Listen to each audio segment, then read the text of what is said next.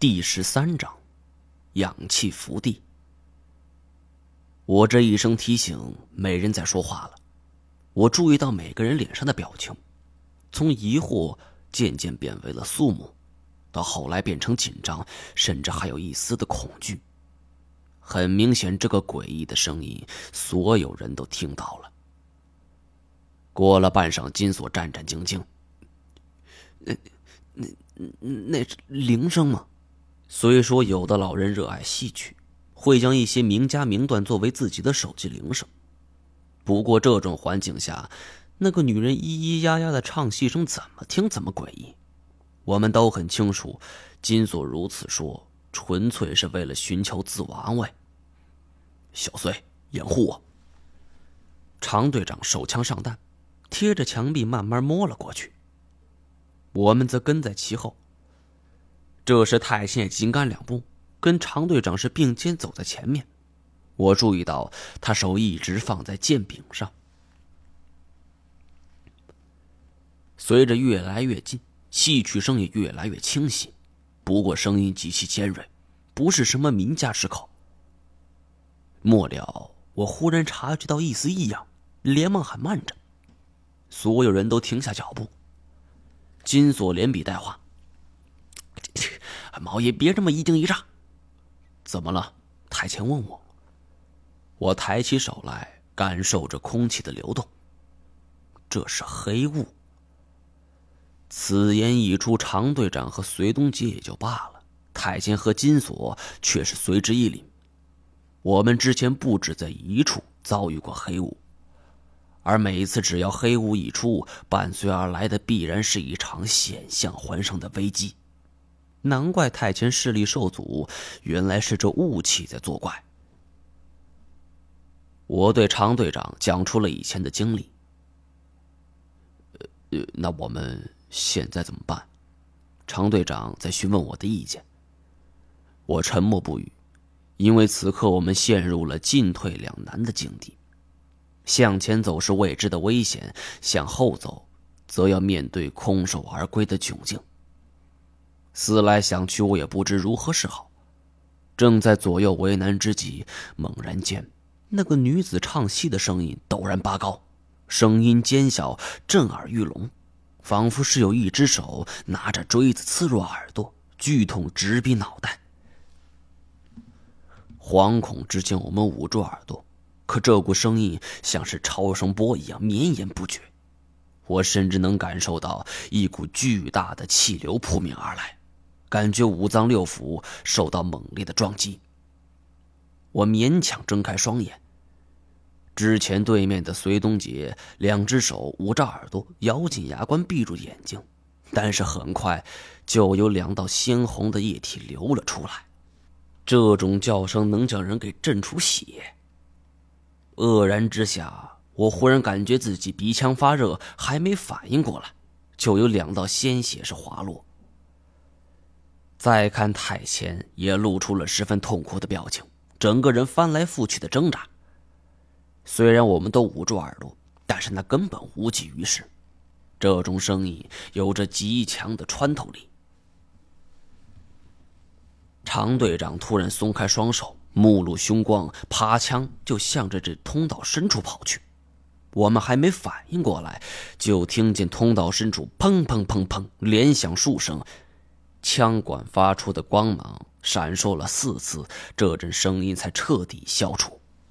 我们几人跪倒在地，双手撑着地面，大口喘着粗气，好半天也没能反应过来。鼻血还在不停的流，我赶紧做了一下处理。而隋东杰无疑是受伤最严重的，他的耳膜似乎是被震裂了，听力受损。金锁可能是皮糙肉厚，他和太清出了后怕，倒没什么外伤。处理好后，我们急忙向前跑去，可看见常队长是站在前方一动也不动，似乎还有危机没有解决。情情况怎么样？没人回答。我感觉有些诡异。按照平常的情况，一个人再冷静，这突风大变之后也会呼吸加速，可身边这常队长，他气定神闲，甚至都没有呼吸。好奇之下，我将手电光照在脸上，这一看，吓得我就喊了出来：“这这，常队长死了！”我有气无力道。三人走过来，才看到惊骇的一幕：常队长还保持着生前的姿势，持枪，神情凛然。不过，已经有七道血痕分别从双目、双耳、鼻孔和嘴角流了出来。真正的七窍流血。我们刚才与声音来源相隔一段距离，都被震得欲生欲死，更何况常队长冲得如此前面。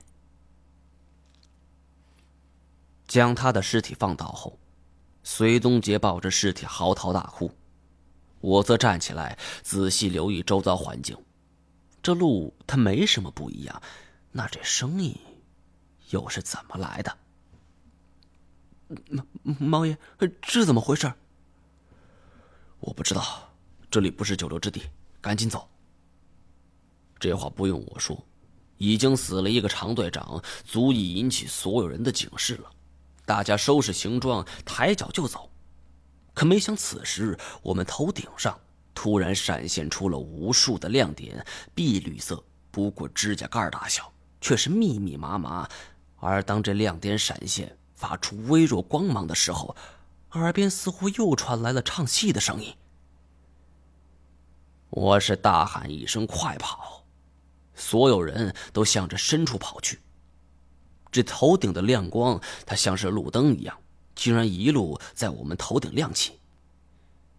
太贤见我神色凝重，已经预感到不妙，他右足轻轻一点，就跃到半空。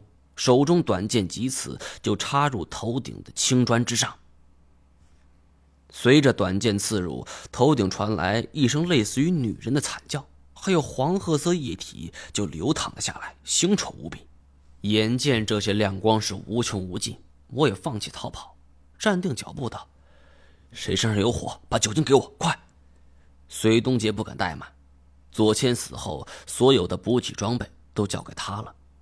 我们下水前又重新分配了一下，他赶紧找出酒精灯和打火机，我将所有酒精灯都砸在地上，喝了一声“太监快来”，太监蹭蹭几步，随后我是点燃酒精灯，拉起所有人就跑。我心里很明白，这东西他只能暂时挡一挡，一直跑出了好远一段距离，我们才惊魂未定的休息。我向他们提起这东西来，说它叫美人虫，也是倍感后怕。我仔细回忆着有关这虫子的传说，据说它们只是一指粗细，翅膀上有两只形似人眼的图案，可以在黑暗中发光。啊，不过这都不重要，重要的是这种虫子之所以得名美人虫，是因为它们扇动翅膀的声音像一个妙龄女子说话唱歌。仿佛银铃摇曳，煞是动听。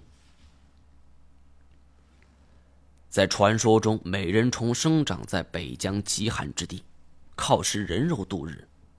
在冰天雪地中，它们扇动翅膀，模仿女人的声音，吸引过路男子。而俄罗斯人管这种虫子叫做魔鬼虫，也有西方洋人称它们为美杜莎。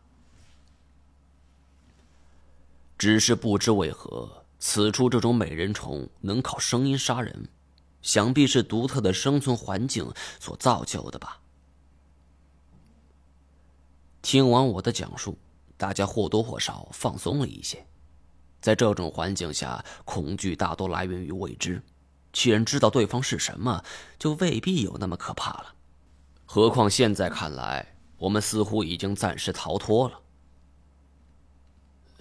这这一路上没看见老爷子尸体，你不会他出事儿了？金锁一句话点醒我了：刘一萌本事再高，凭一个人的本事闯过美人虫的地盘，还是不大可能。这一路上也没有见到有关于他的任何线索，难道他还在前面？隋东杰举着手电，似乎发现什么。我们急忙过去，却发现这里是一组组的壁画，每一幅画都色彩斑斓，但是大体内容还是可以看出来。在这种地方，壁画是获得线索的重要途径。欣喜之余，我仔细端详着每一幅画面，力争不错过任何细节。有关于这个地方，要从很久前说起了。自从在重庆灭掉明玉珍、刘伯温索隆后，朱元璋深深懂得利用舆论造势的重要性。明玉珍不过跳梁小丑，手下兵不过万。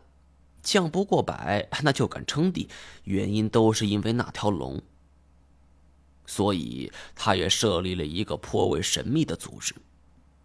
这个组织在历史上的重要性，可能要超过大明王朝赫赫有名的锦衣卫。